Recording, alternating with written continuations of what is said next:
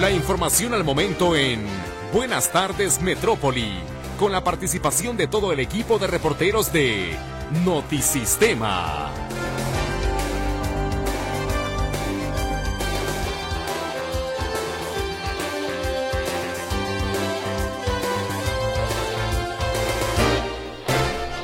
Muy buenas tardes, bienvenido a las noticias. A continuación, un adelanto de la información que tenemos preparada para usted.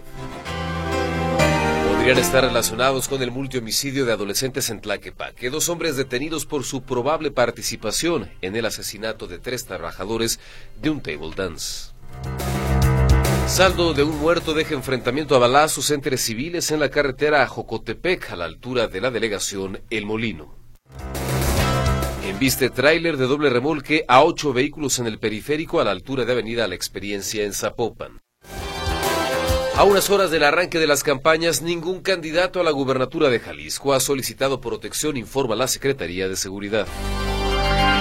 Este jueves concluye el proceso de preinscripciones a preescolar, primaria y secundaria. Hoy inician las campañas presidenciales de cara a las elecciones del 2 de junio que no es momento de pensar en duplicar el aguinaldo de los trabajadores, sentencia la Coparmex tal como lo propone el Senado. Detienen en Hidalgo a una mujer de 70 años, es narcomenudista.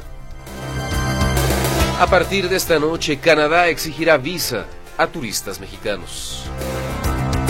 Con información en materia de meteorología, le platico que el Frente Frío 38 y la masa de aire que lo acompaña estarán ocasionando temperaturas muy bajas y fuertes rachas de viento en toda la zona norte del país, además del oriente. Asimismo, la combinación de estos sistemas con un canal de baja presión e ingresos de humedad estarán favoreciendo lluvias en los estados cercanos al Golfo de México. Por otra parte, la influencia de una circulación anticiclónica estará provocando temperaturas cálidas por la tarde en el occidente, centro, sur y sureste de la República Mexicana. En Jalisco, condiciones de cielo mayormente despejado, con la presencia de nubes dispersas en la tarde, sobre todo en la costa. Aquí el área metropolitana de Guadalajara arrancó la jornada con una temperatura mínima de 14 grados, con el pronóstico de alcanzar una máxima de 32, un cielo mayormente despejado con algunas nubes dispersas, temperaturas e índice V altos durante la tarde y un ambiente fresco al amanecer. Hoy el sol se ocultará a las 18 horas con 59 minutos y por lo pronto la temperatura actual aquí en Guadalajara es de 29 grados.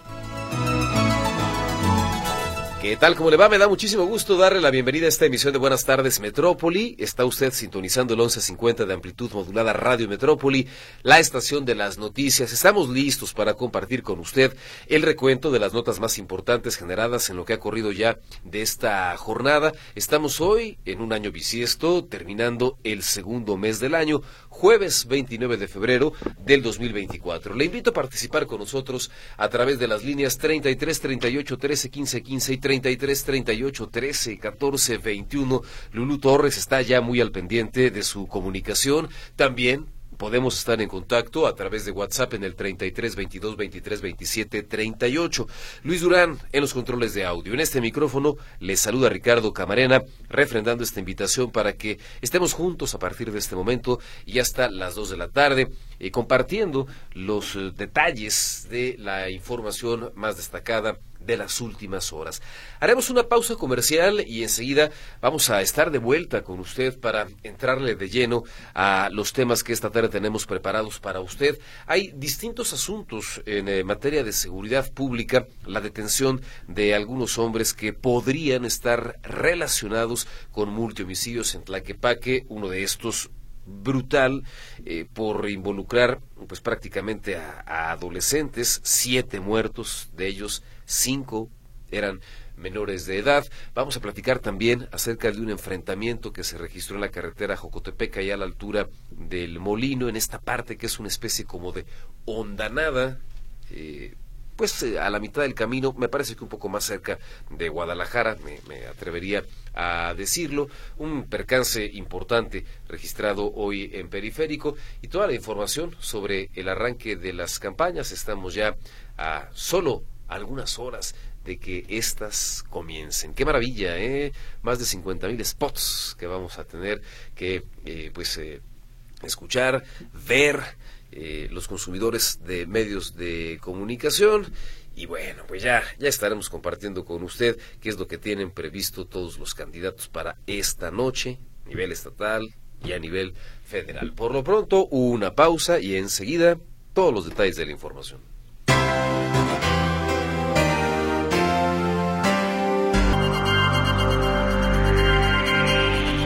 El día de hoy se registró un percance vial que involucró a varios vehículos en el periférico. Involucrado en este accidente, un tráiler de doble remolque. Tráileres que, pues, eh, en más de, de, alguna ocasión han sido sometidos al análisis y a la discusión, son seguros o no, tendrían o no que circular unidades de estas características. Vamos a saber, a conocer qué fue lo que pasó. Héctor Escamilla está listo ya con los detalles de la información. Hola Héctor, adelante.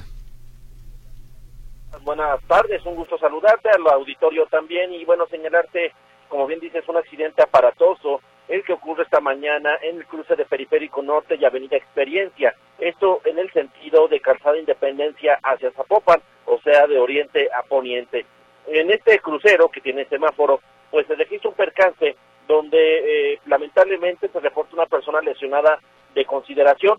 Por la magnitud del hecho, eh, se, se, pudiera apreciar, Ricardo, que fue milagroso que no hubiera más víctimas eh, graves o fatales en este percance. Un tráiler con doble remolque, al parecer, se, bueno, testigos mencionan que iba exceso de velocidad, otros que al parecer sufrió una falla mecánica. El punto es que no alcanza a frenar a tiempo cuando, eh, y, termina impactando contra ocho vehículos que se encontraban esperando el siga del semáforo ahí en este crucero de experiencia y periférico. lo que están reportando las autoridades, reitero, es solamente una persona que es trasladada a la Cruz Verde Zapopan Norte. Sin embargo, hubo gran presencia de autoridades porque originalmente se había informado que había personas prensadas, atrapadas entre los vehículos siniestrados. Esto por fortuna no fue así, solamente, digamos, la carambola de este tractocamión en contra de los particulares. Eh, una situación que eh, ya había sido, pues, blanco de análisis. Eh, uno, la, por ejemplo, en este caso, en otros países, ya se había mencionado, está prohibido, por ejemplo, los dobles remolques. La, recientemente la manifestación que hubo de Amotaca hace un par de semanas, una de las exigencias del, del sector transportista es la eliminación de estos dobles remolques porque son difíciles de operar, son difíciles de manejar y, generan frecuentemente eh, siniestros. Eso por un lado. Lo segundo, mm, velocidades del transporte de carga en un sitio donde existe una gran convivencia con otros medios de transporte, entre ellos transporte masivo como es el peribús. Ya ha habido, digamos, escenarios donde los tractores, los, los, los trailers han invadido el carril confinado. Por fortuna, todavía ningún trailer de este tipo que se accidenta ha impactado una unidad troncal de, este sistema de macroperiférico, pero bueno, eh, habrá que ver qué pasa porque siguen operando exceso de velocidad, siguen transitando por el carril de la extrema izquierda, carril de la extrema derecha, sobre todo en las noches es la anarquía absoluta con este transporte de carga noches madrugadas, eh, desde las, eh, entonces bueno, ahí oh, de nuevo los focos rojos que se encienden, Ricardo, por este tema de la convivencia de este transporte de pesados con unidades mucho más pequeñas finalmente el periférico pues es una vía de eh, para el transporte de carga, eh, es decir, sí está, eh, tiene capacidades y cualidades.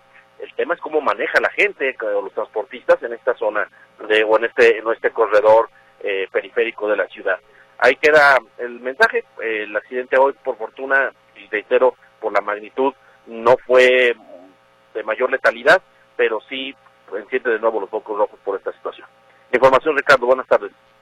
Sí, por supuesto, mi estimado Héctor, a debate una vez más pues este, este asunto, algunas estadísticas que revelan que incluso ni siquiera eh, estarían encabezando estos trailers de doble remolque las eh, estadísticas eh, vinculadas con percances de estas características, pero lo, lo cierto es que en muchos de estos, pues ahí están, ahí están estos pesados camiones.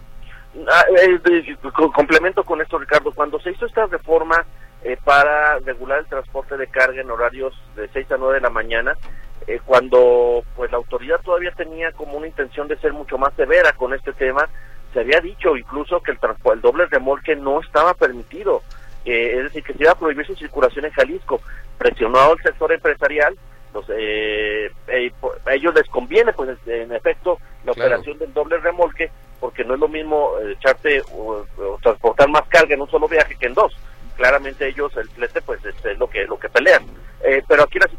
estaría prohibido. Después se, se cambió la regulación, se hizo más laxa. Se dijo, el doble remolque no va a transitar de 6 a 9 de la mañana. También quedó en letra muerta. Y ahorita la realidad es que transitan sin ningún problema a cualquier hora del día, eh, salvo en, la, hora de regulación, este no, no, no, no transitan, digamos, en, los corredores de ingreso, pero los ve circulando por otras vialidades de, la ciudad. Entonces, la realidad es que esta regulación al doble remolque pues queda sin efectos. Sí, por supuesto. Héctor, muchas gracias por la información. Una excelente tarde. Hasta luego. Gracias, la información en voz de Héctor Escamilla. Antes de ir a la pausa comercial, Mire, hoy estamos, lo decíamos hace algunos minutos, concluyendo el segundo mes del año y concluyen también algunos, eh, digamos, plazos importantes en el terreno de lo educativo. Entre otras cosas, me refiero al proceso o al trámite para las preinscripciones a preescolar, primaria y secundaria. Está pues eh, a unas horas de que concluya, comenzó el primero de febrero, estamos a punto de terminar unas horas para que este trámite termine y si usted, eh, papá, mamá de familia, no lo ha hecho, es importante cumplir con los requisitos porque de lo contrario el registro ya no podrá realizarse. El calendario escolar de la Secretaría de Educación Pública tiene programadas las preinscripciones a preescolar primer grado de primaria y primer grado de secundaria para el próximo ciclo a partir del primero de febrero y hasta el 29. Esto lo que significa es que el inicio del trámite pues está ya prácticamente por acabarse. Así que si usted no lo ha realizado, hágalo, hágalo. Le queda todavía el día de hoy, pero no más. Y en donde también está prácticamente por concluir el tiempo es en la Universidad de Guadalajara. El pasado 8 de enero, la UDG informó que más de 16.000 estudiantes fueron admitidos en algunos de sus programas educativos a nivel licenciatura, una cifra eh, importante, pero para quienes no lograron no lograron un espacio para el ciclo 2024B, se abrió la posibilidad de concursar de nuevo, pero este registro para esta nueva oportunidad termina precisamente hoy, para que también lo consideren. Hacemos una pausa, enseguida estaremos de vuelta con más.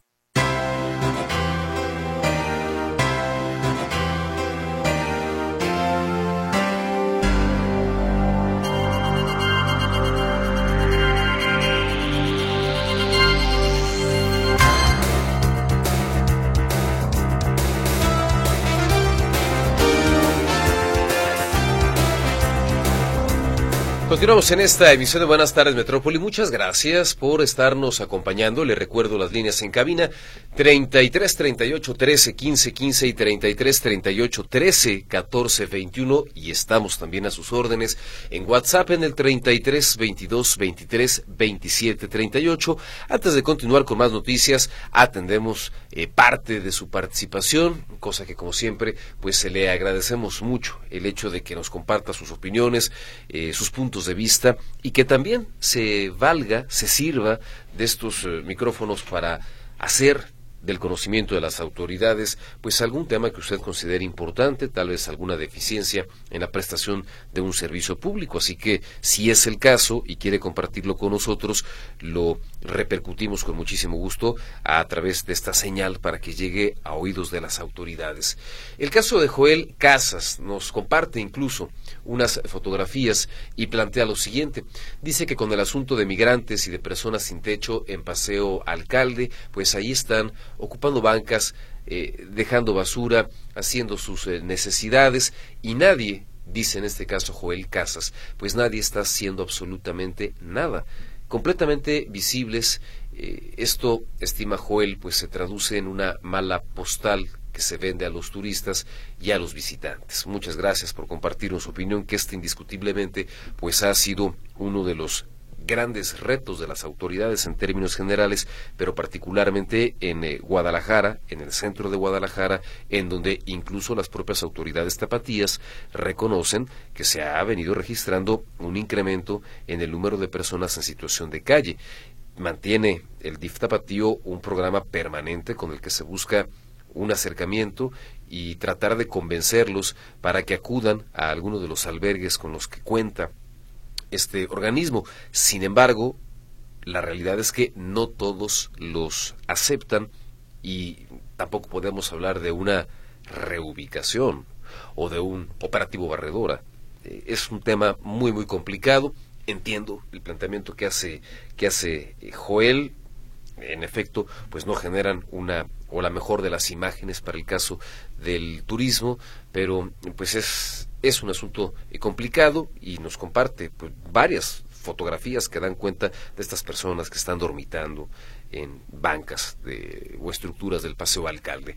Eh, por otro lado, hay una persona que nos pide guardar el anonimato para compartirnos el siguiente reporte. Nos platica que el día de hoy, cerca de la una de la mañana, entre las calles eh, de Argel sobre la calle de Jesús Urueta y Túnez en la colonia Cuauhtémoc Popular se escucharon balazos en tres ocasiones, un tema que ha sido ya recurrente y el peligro de que una bala perdida pueda ocasionar una tragedia, pues ahí está latente. Están solicitando la intervención de las autoridades municipales o de la Guardia Nacional, sobre todo para que se refuerce la seguridad, los operativos o los rondines de vigilancia en este punto. Abraham de la Cruz también nos plantea lo siguiente, dice se cumplen las predicciones, afortunadamente no se impactó, no se impactó, se refiere a este trailer de doble remolque ahí en periférico, no se impactó contra el eh, peribús, eh, contra el peribús y dice además me saca una sórdida la amarga queja que esboza el eh, señor Camarena por los miles de spots que nos esperan, lo comparto. Pues sí, don Abraham, ¿qué le, qué le hacemos? no eh, Es importante, claro, seguir de cerca el proceso electoral, sobre todo poner atención a las propuestas, a los planteamientos de quienes aspiran a gobernar el país o a gobernar el Estado, revisar pues cuáles son las personas que los rodean eh, y sobre todo en aquellos que ya han tenido experiencia de gobierno, pues cómo lo han hecho. De alguna manera, aunque pues nadie vende pan frío, ni nadie vende malo, pues hay un antecedente, así que pues hay que hay que prestarle atención a este tema. Ya sobrevivimos las precampañas que no eran ni para nosotros, pero nos las aventamos. Bueno, pues ahora vamos por las campañas. Moisés Cepeda dice, sentido común, un tráiler transporta hasta 40 toneladas y un articulado lleva hasta 80. Generalmente a los choferes les exigen jornadas de hasta 20 horas continuas, ya desvelados y hasta dopados. Les urge llegar y aceleran hasta 120 kilómetros por hora. ¿Cómo frenar o cómo detener una unidad con semejante tonelaje, esto a partir pues de este percance registrado ahí en periférico. Gracias también a la señora Ramírez, quien dice, yo no sé a quién se le ocurrió la brillante idea de calles de Santa Terra y aledañas para que la circulación de vehículos sea uno y uno, anulando la calle preferente de oriente a poniente y viceversa. No estamos en un rancho, esto va a provocar más contaminación y accidentes. Tan simple que era poner círculos de alto en las calles de norte a sur y viceversa, dice la señora Ramírez inconforme, evidentemente, con estas modificaciones viales en la zona de Santa Tere y en algunos barrios eh, aledaños, en donde se tendrá que circular a no más de 30 kilómetros por hora. Se van a colocar o se colocaron eh, topes reductores de velocidad y además esta lógica, la del uno y uno para ceder el paso no lo pierda de vista para que no se vaya a ver involucrado en un, en un eh, accidente vial. Eh, eh, por otro lado, nos están solicitando donadores de sangre para Virginia Marisol Ortiz Arechiga. Ella se encuentra en el antiguo Hospital Civil en el servicio de hematología.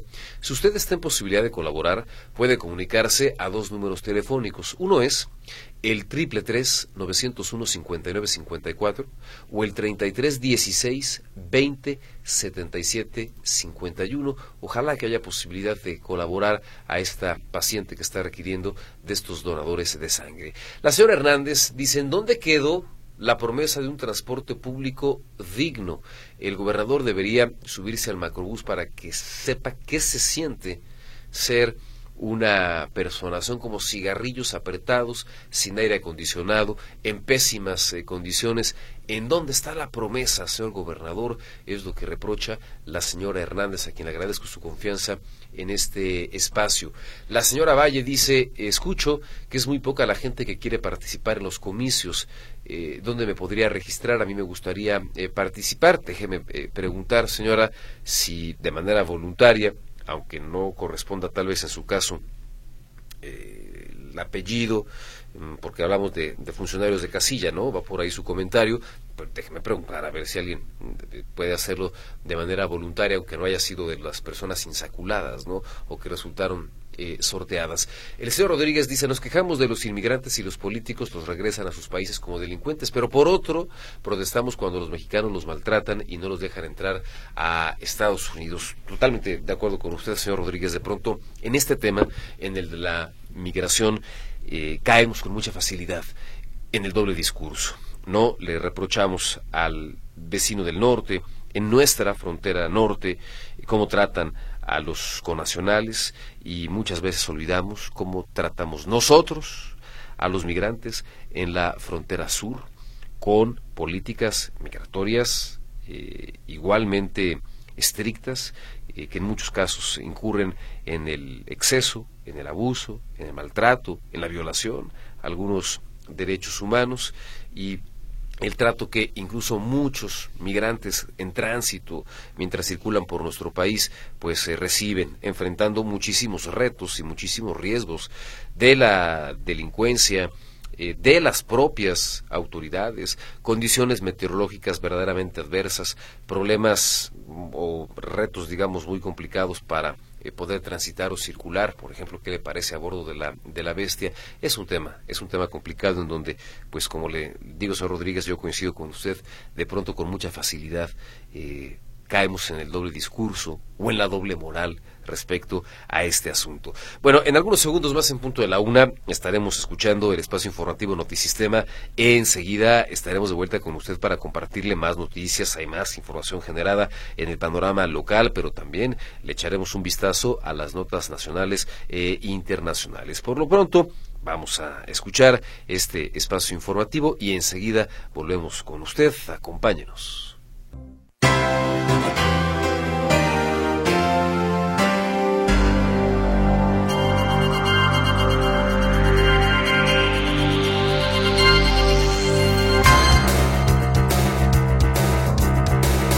Continuamos en esta emisión de Buenas tardes Metrópoli. Muchísimas gracias por eh, estarnos eh, acompañando. Le invito a que juntos recordemos parte de las notas más importantes de las últimas horas.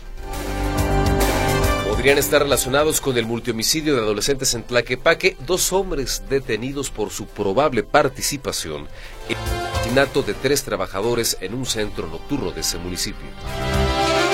Saldo de un muerto deja enfrentamiento a balazos entre civiles en la carretera Jocotepec, a la altura de la delegación de El Molino. Enviste tráiler de doble remolque a ocho vehículos en el periférico a la altura de Avenida Experiencia en Zapopan. A unas horas del arranque de las campañas, ningún candidato a la gubernatura de Jalisco ha solicitado protección, informa la Secretaría de Seguridad.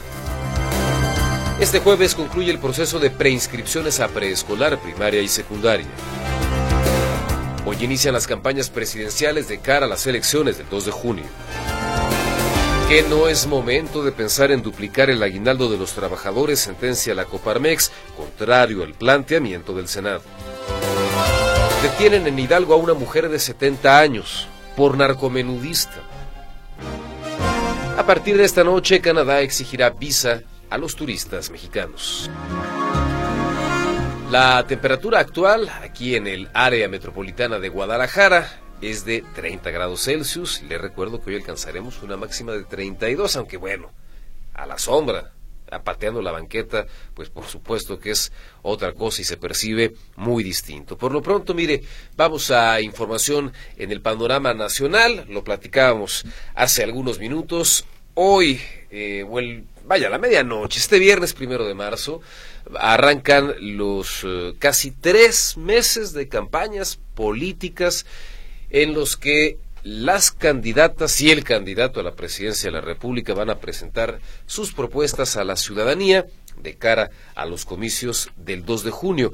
La candidata presidencial de Sigamos Haciendo Historia, Claudia Sheinbaum, va a iniciar su campaña en el Zócalo, en la Ciudad de México. Lo va a hacer a las 4 de la tarde. La candidata presidencial opositora de la coalición Corazón y Fuerza por México, Xochitl Galvez, va a arrancar en Fresnillo, Zacatecas, una eh, ciudad, por cierto, considerada como una de las más inseguras del país, mientras que el candidato de Movimiento Ciudadano, Jorge Álvarez Maínez, va a iniciar campaña aquí en el estado de Jalisco, específicamente en Lagos de Moreno, uno de los 50 municipios mexicanos con mayor incidencia delictiva. Estos son los tres puntos de México en los que los tres aspirantes a la presidencia de la República estarán arrancando sus campañas. Casi tres meses de campaña es la que pues estarán realizando con el propósito de hacerle llegar a la ciudadanía sus propuestas, sus ideas, eh, sus planteamientos, buscando verse favorecidos por el voto. En otras cosas, la Coparmex subraya que no es, no es el momento para incrementar los días de aguinaldo, luego de que este miércoles la Comisión de Trabajo y Previsión Social del Senado aprobó una reforma que busca incrementar de 15 a 30 el número mínimo de días de, de, pues de aguinaldo una prestación para los, los, trabajadores a través de un comunicado, el organismo patronal considera que no es un buen momento para que el tema se discute en la actual legislatura e incluso exhorta a abrir el diálogo y que se escuchen las voces de todos los involucrados antes de que esta iniciativa se vote en el Pleno. Ha pasado por algunas comisiones, les falta otra, les falta el Pleno del Senado, falta el voto de la eh, Cámara Revisora, pero la Coparmex dice ni se les ocurra duplicar los aguinaldos. Obviamente hay empresas que pues, siempre han pagado más de 15 días, pero el mínimo son 15, ¿no? Si el trabajador tiene un año cumplido en esa pues en esa fuente de empleo. Eh, ahora pues, la propuesta es duplicarlo y a los empresarios no les cayó nada bien la idea. Advierte el sector patronal que si se avalara, si se avalara en este momento, repercutiría en la contratación de trabajadores por el aumento de los costos laborales. Así que, pues vamos a ver finalmente en qué queda este punto. En otras cosas, el presidente de México, Andrés Manuel López Obrador, realizó este jueves el recorrido inaugural del tramo 5 norte del tren Maya, que abarca pues, cosa de 45 kilómetros de doble vía. Esta obra conecta, perdón, a Cancún con Playa del Carmen, en Quintana Roo. La gobernadora de esa entidad, Mara Lezama, afirmó que con este tramo se facilita la movilidad y la conectividad entre las dos ciudades más grandes de ese estado. Para ese tramo se contemplaron seis salidas de Cancún, sin embargo, todavía no inicia la venta de boletos que tendrán un costo de más o menos 2.200 eh, pesos de ida y de vuelta. Vamos a ver qué tal funciona. Por lo pronto, en términos de inauguración, el corte de listón, bueno, pues ese ya quedó listo. Y hablando de turismo, mire, a partir de esta noche, Canadá exigirá un visado de turista a los mexicanos que visiten el país en respuesta al fuerte aumento de las solicitudes de refugio de ciudadanos procedentes de aquí, de México. El Ministerio de Inmigración, Refugiados y Ciudadanía canadiense detalló que quedan excluidos de esta medida aquellos mexicanos que tengan un visado para entrar a Estados Unidos, aquellos que han tenido ya una visa canadiense por lo menos de 10 años a la fecha, y la decisión tampoco va a afectar a mexicanos que tengan permisos de trabajo o permisos para poder estudiar en el país de la hoja del maple. Pero si no es este el caso y quiere ir a Canadá, pues sepa que va a tener que tramitar su visa. Y antes de la pausa comercial y de retomar algunos otros de sus reportes, pues platicarle este caso, mire, una mujer de 70 años de edad fue detenida en Hidalgo en posesión de cerca de 700 dosis de droga, de acuerdo con lo que dio a conocer la Secretaría de Seguridad Pública de aquella entidad. Esta mujer fue detenida por agentes estatales. En su poder traía, ahí le va, más de 230 dosis de marihuana, más de 360 dosis de polvo blanco que se presume es cristal, casi 70 dosis de algo que se cree que es piedra y nueve pastillas con la leyenda clonazepam, teléfonos celulares y además algunos aditamentos para la dosificación de estos narcóticos. Durante la detención de esta mujer también fue arrestado un hombre que al ser entrevistado cayó en contradicciones. En una revisión de rutina se le encontraron diversos envoltorios de hierba seca que parecían marihuana. Así que, pues mire, vaya caso la detención de esta mujer de 70 años, dealer en el estado de Hidalgo. Hacemos una pausa, enseguida estaremos de vuelta con más.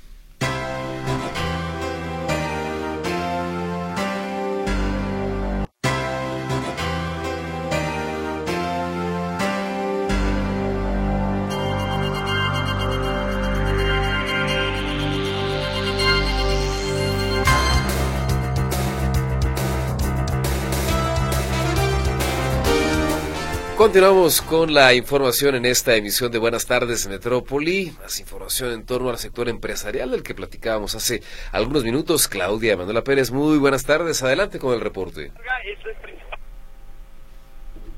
Claudia, buenas tardes, te escuchamos.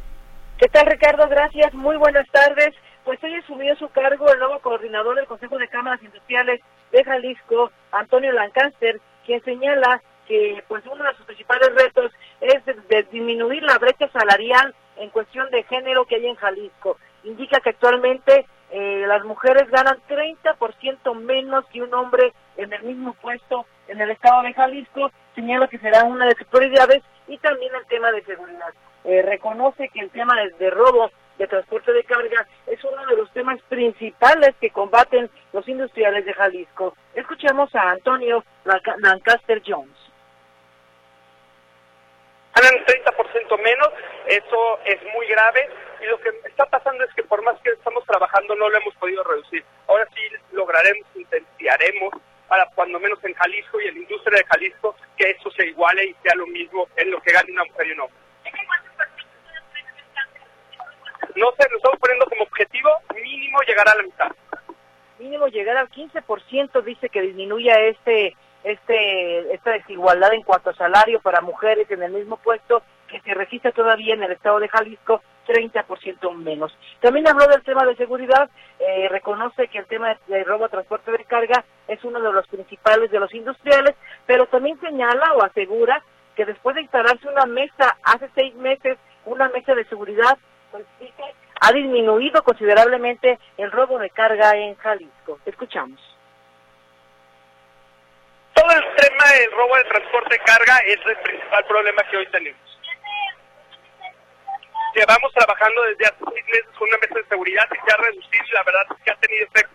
Sobre todo todos los robos que teníamos del aeropuerto periféricos ya se disminuyeron. Tenemos ciertos focos, focos fuera de la zona metropolitana de Guadalajara, pero se está trabajando bien. Sobre todo la frontera con Guanajuato.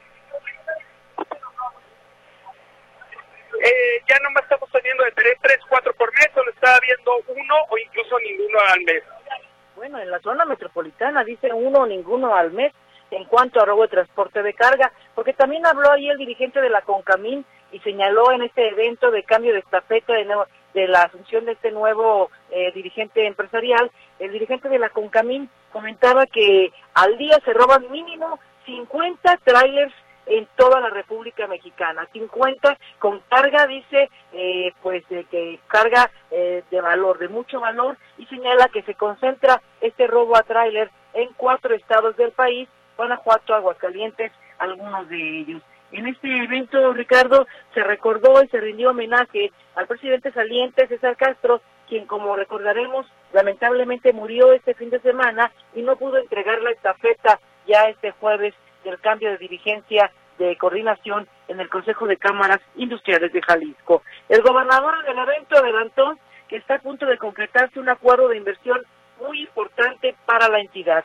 Dice que se trata de una empresa a nivel internacional importante, no quiere adelantar eh, cuál empresa, señala que eh, están esperando que los próximos días se concrete ese acuerdo para poder anunciarlo ya en forma rápida. Esto pasó hoy en el conjunto Santander de Artes Escénicas de la Universidad de Guadalajara. Ahí se dio el cambio de estafeta del Consejo de, de, Coordinador de Cámaras Industriales de Jalisco. Estuvieron, por supuesto, la plana mayor de los empresarios e industriales del Estado de Jalisco.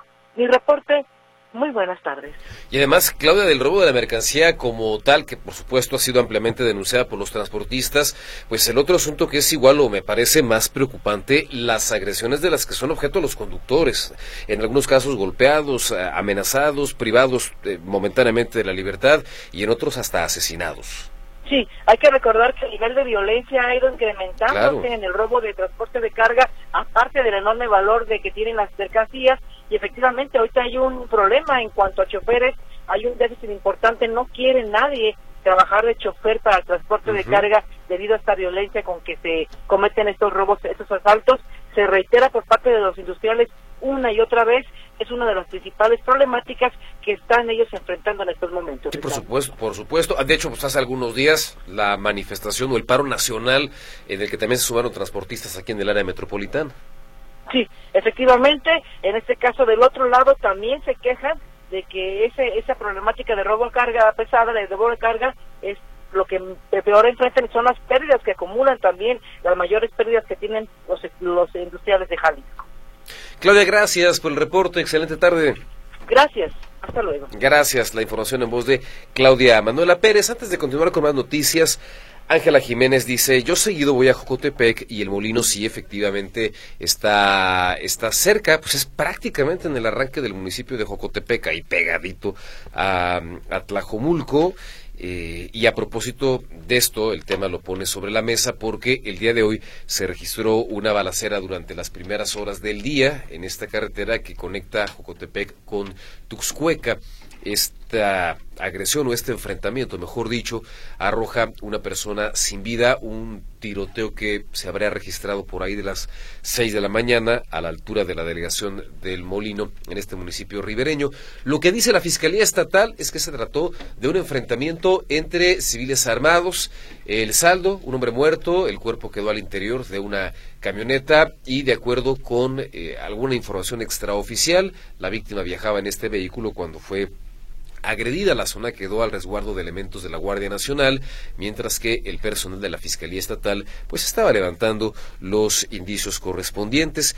Esta zona de, Jalisco, pues prácticamente pegada al área metropolitana de Guadalajara, la realidad es que no atraviesa desde hace años por un buen momento en materia de seguridad. Y este punto carretero, la zona del Molino, también ha sido escenario en más de alguna ocasión de hechos de violencia lo cual da cuenta de la presencia del crimen organizado en esta zona de Jalisco. Gracias, Ángela, por comunicarse con nosotros. María López, hablando eh, justo de las campañas, dice que ya está harta con la publicidad de los partidos y todos mienten. No, y espérese, María, pues apenas viene lo bueno. Me refiero a la publicidad, no a las mentiras, que ojalá no sea el caso, pero bueno la experiencia, la experiencia nos hace, me parece que ser un tanto cuanto escépticos. Vámonos a este espacio comercial, enseguida volvemos con usted.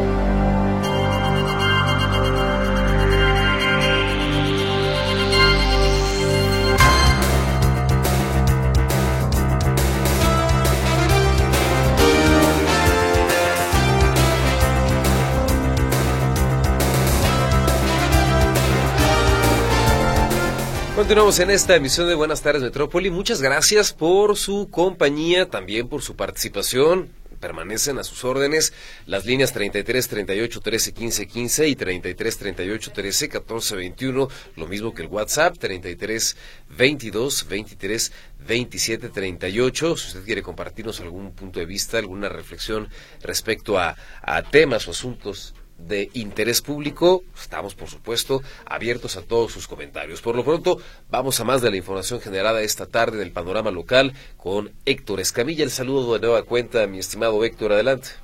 ¿Qué tal? ¿Qué tal, Ricardo? ¿Cómo estás? Buenas tardes, un gusto saludarte. Bueno, comentarte que esta tarde se reporta el derrumbe de un hotel, un hotel, es parte de la fachada de un hotel, del, ahora actualmente se llama eh, Hotel Expo, eh, Hotel Expo, Hotel Expo, que está ubicado en Avenida López Mateo Sur, esquina con Avenida, con la calle Tenochtitlán. Esto, este hotel, mucha gente lo va a recordar mejor como el Motor Hotel América, este edificio o este hotel que fue infame en los años 80 porque era propiedad del narcotraficante Miguel Ángel Félix Gallardo y después bueno pasó a propiedad de otras personas quienes eh, llevaron a cabo ahí actividades eh, pues ya comerciales formales no no no eh, más bien formalizaron la operación de este hotel y le quitaron todo este eh, pues mala fama que tenía de ser uno de los eh, hoteles importantes en los tiempos de Guadalajara. Este derrumbe que se presenta esta tarde es de, digamos, de toda una, una, parte frontal, eh, como un ingreso que tenía este espacio. Están acudiendo en este momento elementos del cuerpo de bomberos de Zapopan al lugar. Al parecer no hay personas atrapadas, según que no reporte, solamente el desplome de parte de, pues, de una marquesina. Pues estamos hablando aproximadamente unos 10 metros por 20 de fondo. El, el tema, pues lo que se está reportando de momento es eh, la movilización, Ricardo. Vamos, estamos por llegar a este lugar donde se está reportando este derrumbe. Estaremos informando al auditorio.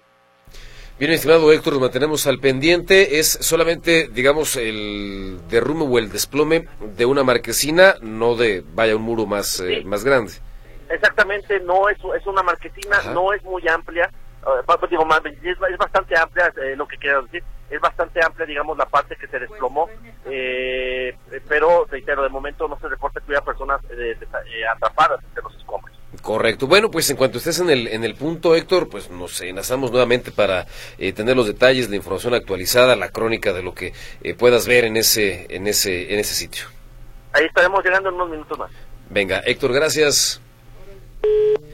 Gracias al reporte de Héctor Escamilla. Antes de continuar con más información, algunos otros de sus comentarios, muchísimas gracias.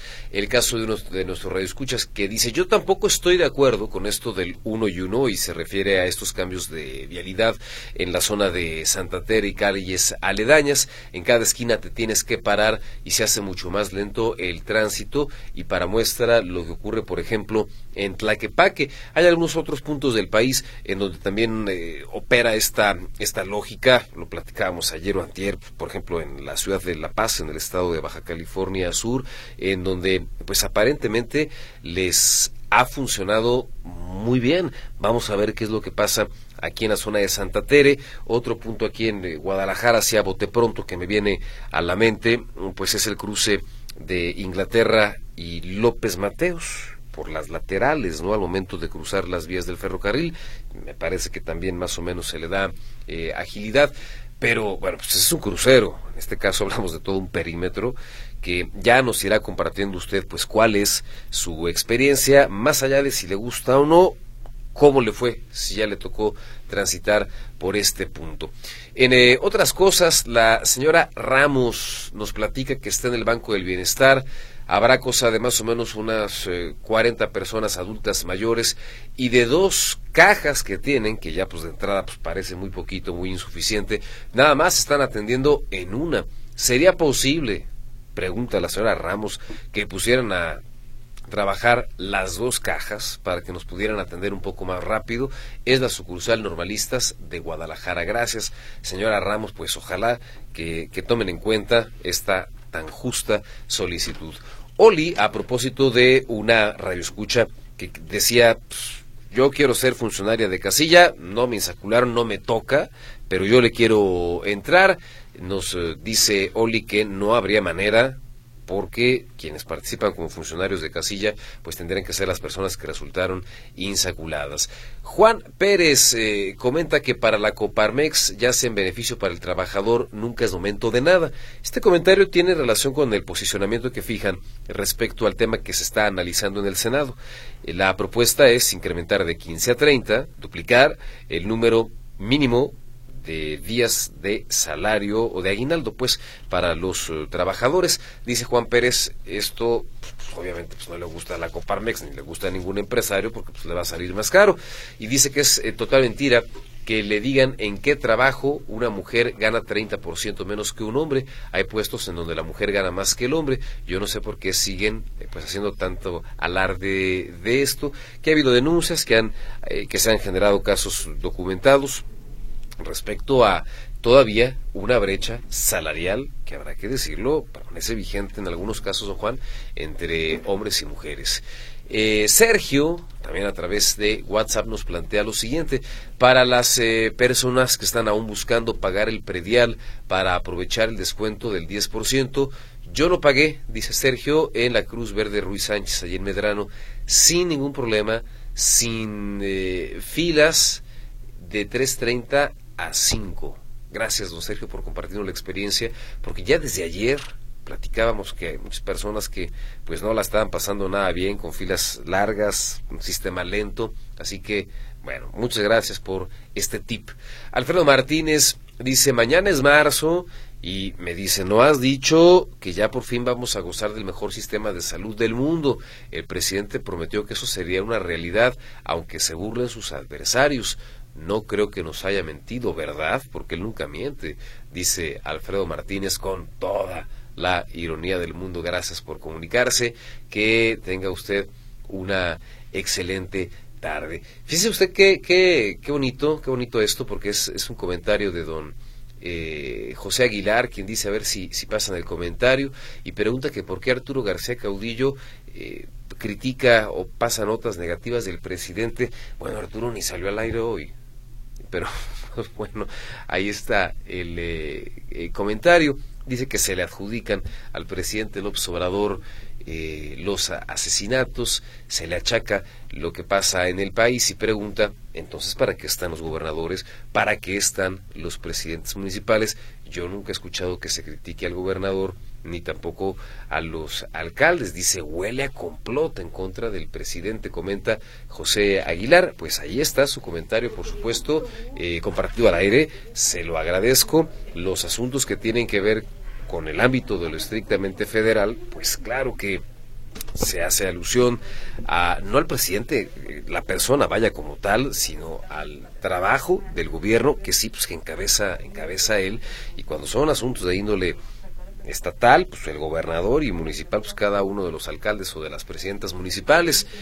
Eh, hay asuntos, y yo coincido con usted, don José, en donde el tema de la seguridad le compete a los tres niveles de gobierno, las policías municipales haciendo su labor preventiva, las eh, policías estatales reforzando también, por supuesto, los patrullajes y la reacción, las fuerzas eh, federales centrándoles sobre todo a los temas de gran calado, la delincuencia organizada, eh, todos tienen que entrarle y todos son corresponsables del clima de violencia y sobre todo los índices de impunidad o de falta de eficacia en el combate y en la prevención.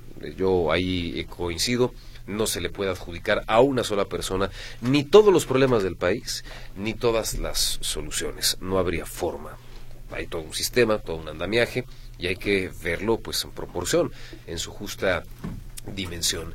Eh, muchas gracias también a Mari González. Una pregunta dice, si llegan dos autos al mismo tiempo a una esquina, ¿quién avanza primero? En el caso de uno a uno, pues ojalá que impere el sentido común, que alguien le ceda el paso al otro, tampoco le va a llevar más allá de cinco segundos que pase el coche, el coche de enfrente, ¿no?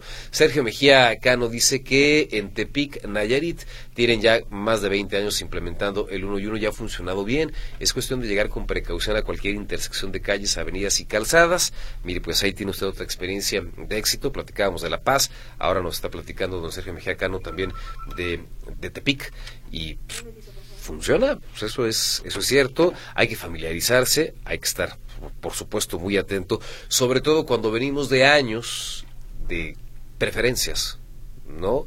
De calles por las que pues, uno transita y no se para, y caso contrario, calles en las que uno se va frenando en cada esquina. Bueno, no perdamos de vista ahora en donde estaremos circulando para no provocar un accidente. Otra eh, persona a través de WhatsApp dice, excelente transitar en cruces uno a la vez porque hay muchos accidentes justo por el exceso de velocidad. Nosotros teniendo el siga del semáforo, pues nos chocaron con mayor razón en donde no hay. Pues mira, ahí tiene usted otra opinión relacionada precisamente con el uno y uno. Así que, pues muchas gracias eh, en este caso, Marilú, por eh, compartirnos su opinión.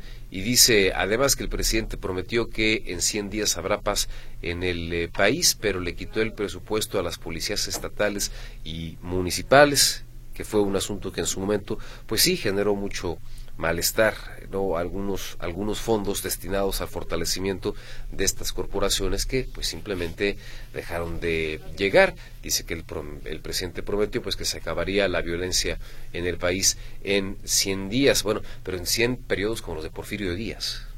O no lo sé, porque yo en 100 días lo veo muy corto y repito, imposible.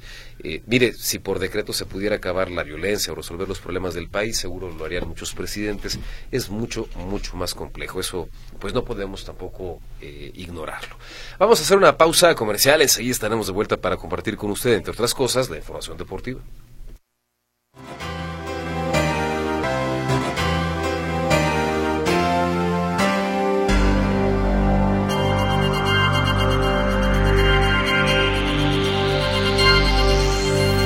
Vámonos a la información deportiva. Martina Barro Vázquez, bienvenido, buenas tardes. Hola, ¿qué tal Ricardo? Gracias, muy buenas tardes. Vámonos con la información deportiva. Bueno, pues arrancaron las emociones ya en la temporada 2024 de la Fórmula 1.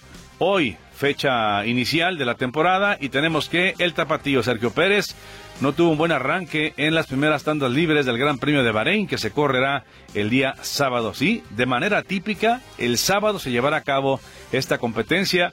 No hay gran premio para este domingo. En la práctica libre 1 terminó en el lugar 12 el tapatío. Max Verstappen fue sexto y el mejor fue Daniel Ricardo. En la libre 2, Checo fue décimo, Max nuevamente sexto y Luis Hamilton el más rápido. Así que, pues también para Red Bull se le complicó la jornada inicial de la temporada en la máxima categoría del automovilismo. Bien, por otro lado, hoy se hizo oficial que Jalisco será la sede principal de los Juegos Nacionales CONADE 2024, que aún no tienen fecha exacta de inauguración y de clausura va a reunir a los mejores atletas de 49 disciplinas entre los 10 y los 23 años de edad.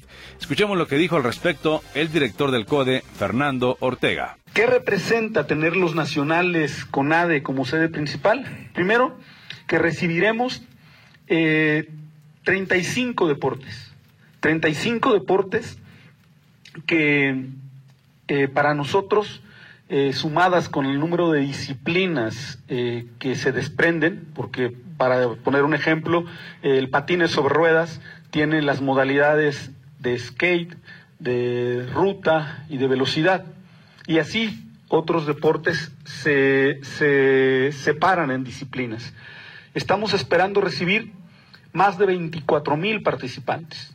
Eso, y lo digo pues eh, con mucho respeto, pues es una gran cantidad de atletas eh, y de personas que estarán involucradas en, la, el desarrollo de los eventos y que supera por mucho algunos de los eventos que hemos recibido durante nuestra gestión, ¿no? Es, sin duda será eh, un evento, todo un reto. La última vez que esto sucedió fue en el año 2010.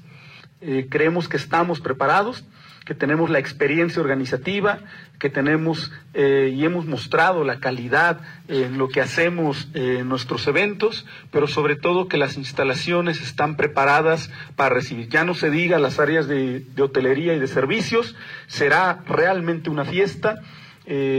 Eh, vamos a buscar nuestro título número 23 la estrella número 23 de la selección Jalisco, que mejor que hacerlo en casa. Ahí lo que menciona el director del CODE, Fernando Ortega, y por su parte Claudia Vanessa Pérez, como titular de la Secretaría de Turismo, señaló en la conferencia de prensa que la derrama económica llegará a los 1.200 millones de pesos y que se tendrán 60 mil visitantes en Jalisco. En béisbol, el astro del béisbol, Shohei Otani, anunció el día de hoy en su cuenta de Instagram que contrajo matrimonio. No dio a conocer el nombre de su esposa, pero el jugador, quien ya debutó en juego de práctica como flamante refuerzo de los Dodgers y que además firmó un contrato millonario en diciembre de 10 años por 700 millones, pues ya prácticamente ingresó al Club de los Casados. En el fútbol americano de la NFL, los jefes de Kansas City, actuales monarcas, informaron que dejaron libre al receptor abierto Márquez Valdés Scantling quien en dos campañas conquistó dos títulos del Super Bowl. Este movimiento ayuda a la franquicia a liberar 12 millones de dólares de cara a la próxima campaña en el fútbol americano de Estados Unidos. Vámonos al fútbol, porque para empezar, en unos minutos más estará arrancando la actividad que se dará a conocer ya el rival de Javier Aguirre del Mallorca en la final de la Copa del Rey en España. Atlético de Madrid se enfrenta al Bilbao. En la Liga MX, bueno, Cruz Azul preparando lo que será el partido del fin de semana. Y es que el sábado recibe a las Chivas y el argentino Carlos Rotondi dice que sí será un difícil compromiso, pero que toman de buena manera el regresar al Estadio Azteca. Contento por, por el apoyo de la gente, obviamente también con bronca por el partido. Creo que fue un partido donde el primer tiempo nos costó y en el segundo volvimos a ser nosotros, pero seguiremos trabajando, mejorando eh, para, para seguir compitiendo. No, cualquier equipo que, que toque, la verdad es, son rivales durísimos acá en la Liga Mexicana, así que seguir trabajando, mejorando y tratar de mejorar más que nada lo que, lo que hicimos el primer tiempo, que nos costó bastante. Bueno, muy importante, Martín siempre nos da la herramienta sobre lo que puede pasar en el partido y eso a nosotros nos ayuda mucho, así que tratar de analizar al rival y, y contrarrestar sus, sus virtudes. No, bueno, no tengo nada para decir el Azteca, todos sabemos lo, que es el estadio, la, mística que tiene. Obviamente que en el, azul también nos sentimos cómodos, pero, pero ahora vamos a tratar de ganar el sábado en el Azteca. No, obviamente creo que en este deporte ni cuando vas ganando sos el mejor, ni cuando vas último sos el peor. Creo que hay, que tratar de tener un, equilibrio, de trabajar con humildad y, y de tratar de volver a la senda del triunfo. Lo que dice el propio Rotondi, elemento del equipo de la máquina.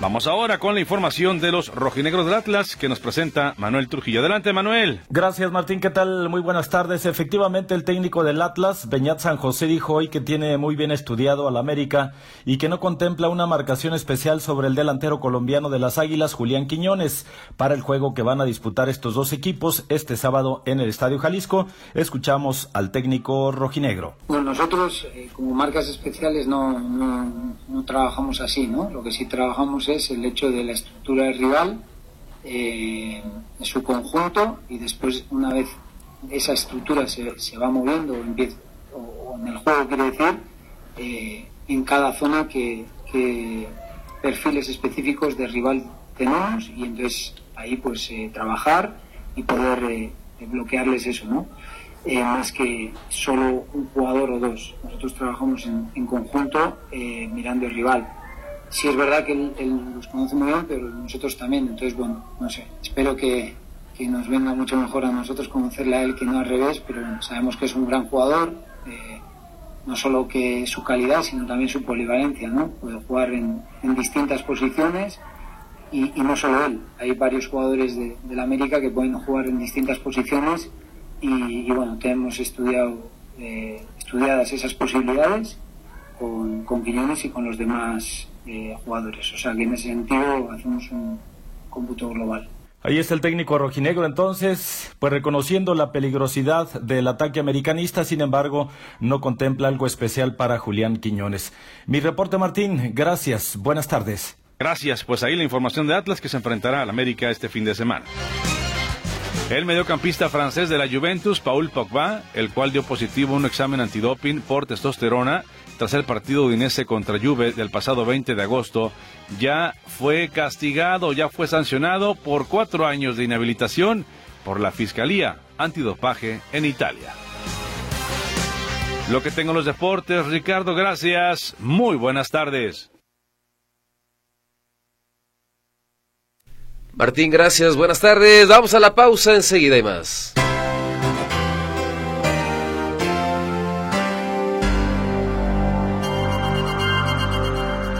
En Radio Metrópoli, 143.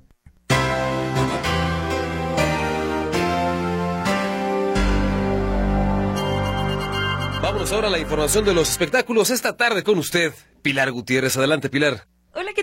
Muy buenas tardes. El día de hoy en información de los espectáculos les cuento que no sé si recuerdan que hace unas semanas les decía que el conductor Diego Derice sacó una colección de esculturas de conejos a un precio bastante elevado y que la gente empezó a reaccionar al respecto, pues al parecer estas obras ya fueron presentadas en la Semana del Arte de la Ciudad de México con un precio de preventa de 25 mil pesos y que se espera que en los próximos meses aumente a más del doble. Y fue por este precio que las personas empezaron a reaccionar de manera bastante negativa y fue ante tales críticas que Derice ya salió a presumir el éxito de su faceta artística, diciendo que al finalizar la Semana del Arte, y contrario a lo que todos pensaban, fue el artista que más piezas vendió y que le fue muy bien, que recibió mucho cariño tanto de los expositores como de los compradores y que sigue con el proyecto de llevarse estas esculturas a Nueva York. También comenta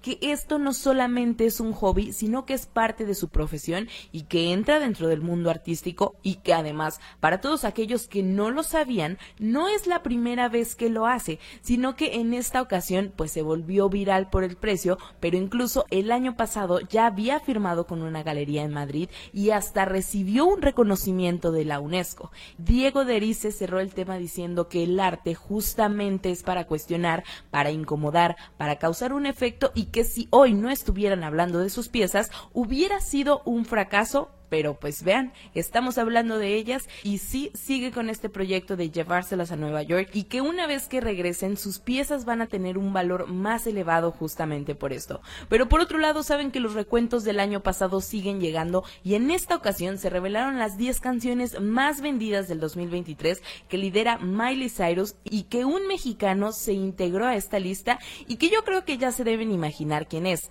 Pues sí, el mexicano Peso Pluma se ha colado en el top 10 de sencillos más vendidos en 2023 con su canción en español La Bebé junto con John Lucas y por primera vez un artista mexicano accede a los 10 puestos más cotizados de esta lista, que es la mayor representante de la industria discográfica a nivel mundial y que otorga a los sencillos que más se han vendido a través del año en diferentes plataformas. Y es que el primer puesto, como ya les decía, fue para Miley Cyrus con Flowers, seguida de Calm Down de Rema y Selena Gómez y Kill Bill de Sisa. En la cuarta posición se situaron Die for You de Ariana Grande y The Weeknd, quien accedió por tercera vez a esta lista con sus canciones entre los cinco primeros puestos de la lista. Y antes de Peso Pluma, que obtuvo el sexto lugar, se ubicó Harry Styles con Acid Was, Justo después de Peso Pluma se encuentran Cruel Summer de Taylor Swift, quien obtiene dos puestos en esta lista, que también tiene el noveno con Anti-Hero, y en la octava posición Last Night de Morgan Wallen, y cierra la clasificación con la décima posición Seven de Jungkook, siendo también el único artista coreano de la lista y que también iremos viendo cómo van los éxitos este año. Pero por lo pronto, hasta aquí el reporte de los espectáculos. Les deseo a todos una excelente tarde. Muchas gracias, Pilar. Pilar Gutiérrez con la información de los espectáculos. Una pausa enseguida y más.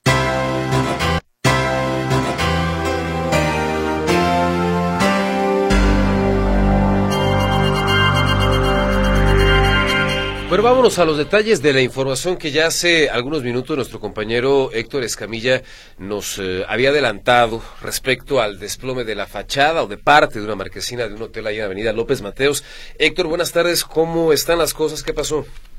¿Qué tal, Ricardo? Buenas tardes. Bueno, comentarte que, eh, bueno, nos encontramos en este momento en Avenida López Mateos Sur, a su, a su cruce con la calle Tenochtitlán, sitio donde se registra el desplome de parte de un, eh, pues es la entrada de un, de un hotel, eh, un hotel muy conocido desde los años 80, que ahorita ya platicaremos un poco de su historia.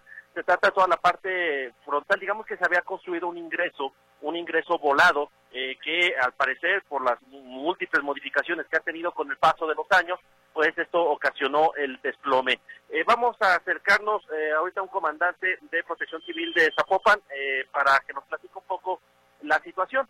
está ofreciendo una entrevista en este momento y bueno, está ahorita un poquito ocupado el comandante para que nos explique. vamos, un poquito la historia de este hotel, que es Hotel Expo Plaza. Esta instalación en los años 80 70, 80 fue propiedad de, fue muy conocido porque era conocido como el, el Hotel América fue propiedad de Miguel Ángel Félix Gallardo, este capo de la delincuencia organizada, cuando es detenido eh, posteriormente vende este hotel y lo adquirieron nuevos propietarios. Eh, después de ya muchos años, varias décadas, las autoridades, eh, pues, más bien los propietarios, comenzaron a hacer las intervenciones y al parecer es una de estas intervenciones la que ocasiona este desplome. Hay una camioneta atrapada al fondo, digamos que es un desplome en forma de B, vamos, colapsa el techo hacia, hacia atrás, eh, es eh, desplome en forma de B. Hay una camioneta atrapada, una camioneta pick-up, pero nos dicen que no hay ningún tripulante a bordo de este automotor. Vamos a acercarnos con el comandante, perdón, eh, es el más buscado esta tarde, es el más buscado esta tarde. comandante, platícanos un poquito qué fue lo que sucedió o a qué atribuyen este, este desplome. Bueno, el reporte es de un colapso, prácticamente es un techo. El techo está elaborado de lámina galvanizada, cerramientos, tiene estructura el cual la falta de mantenimiento preventivo y una sobrecarga, la sobrecarga y eso provoca que no aguanta y se venza la estructura. Afortunadamente no tenemos lesionados, hay atrapado nomás un vehículo que quedó dentro de los escombros, pero sin pérdidas. Y se hizo el perímetro de seguridad, evacuación preventiva, mientras se hace la dictaminación y ya la labor técnica para hacer el de remoción y Las habitaciones se ven que están al fondo sin ningún tipo de afectación en cuanto al tema de estructura del resto del, del inmueble. Sí, prácticamente todas las habitaciones y la estructura general del mismo hotel queda en buenas condiciones, no tuvo daños. Comandante, déjame su nombre. Mi nombre es José Manuel Martínez Murillo, primer comandante regional de Protección Civil y Bomberos Jalisco. Ahí tenemos al comandante que nos explica un poco lo que sucedió esta tarde. Eh, básicamente lo que se alcanza a apreciar aquí, Ricardo, es la estructura colapsada, caída, digamos, en forma de B. Eh, es un área bastante grande, estoy hablando que son aproximadamente 30 metros de frente por aproximadamente unos 20 de fondo. Era básicamente el ingreso para los vehículos que llegaban a este, a este hotel. Eh, reitero, no se reportan víctimas de momento aquí en el sitio, pero sigue la movilización de cuerpos de emergencia. Ya hay dueños de esta instalación, pues haciendo el, eh, o reportando las incidencias con las autoridades. Seguiremos reportando esta situación. Muy buenas tardes. Y entonces, mi estimado Héctor, el derrumbe de parte de esta estructura no compromete, digamos, al, al resto del inmueble y no hay personas lesionadas. No hay personas lesionadas, no compromete al resto del, del inmueble, sin embargo, digamos que el solo que sí la fachada principal pues está inhabilitada. Eh, hay un, un table, un, bueno, un, un bar eh, para mujeres, eh, Cucurucucú, está exactamente a un lado de donde está este derrumbe, pero es todo un voladero. Es López Mateo 2400 donde ocurre este desplome, no hay afectación a las fincas, pero evidentemente pues el ingreso principal al hotel no puede ser utilizado, este, que quedó completamente bloqueado por este, este desplome que la verdad es que sí se ve bastante aparatos. Este es prácticamente junto o antes de, de la gasolinera que está en la esquina ahí de López Mateos y Mariano Otero. Exactamente, exactamente antes de la, la, conocida como Glorieta de Aguizotl.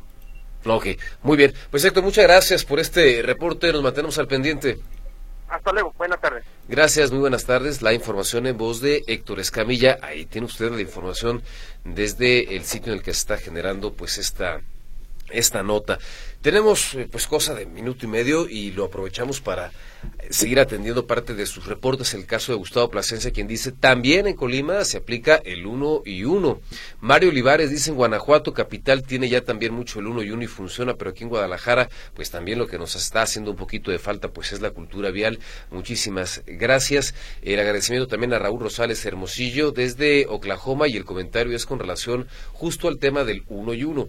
Claro que funciona muy bien, es cosa de tener paciencia, educación vial, como ocurre en varias ciudades de México y en todas las ciudades de Estados Unidos y otras partes del planeta. Gracias, don Raúl, por comunicarse eh, con nosotros. La señora Romero dice que en la colonia Jardines Universidad el tráfico en las calles también es uno y uno, es seguro y es fluido. Eso tiene ya mucho tiempo. Gracias por compartirnos también la eh, pues la experiencia respecto a este asunto. Miguel Ángel Cárdenas, eh, hola juez, hola juez, qué gusto saludarte. Nos eh, reporta un tráiler descompuesto ahí por López Mateos a la altura de La Tijera. Un caos vial para la gente que tenga que ingresar por este, por este lado. gracias por su reporte. Así que, bueno, tómelo también usted en cuenta si inevitablemente tiene que transitar por este punto. Nos están reportando que en el fraccionamiento Jardines de la Primavera en San Sebastián el Grande tienen ya una semana sin agua. Imagínese usted, pues ahí está también el reporte sobre la mesa. Nos vamos, gracias por habernos acompañado, que tenga excelente día.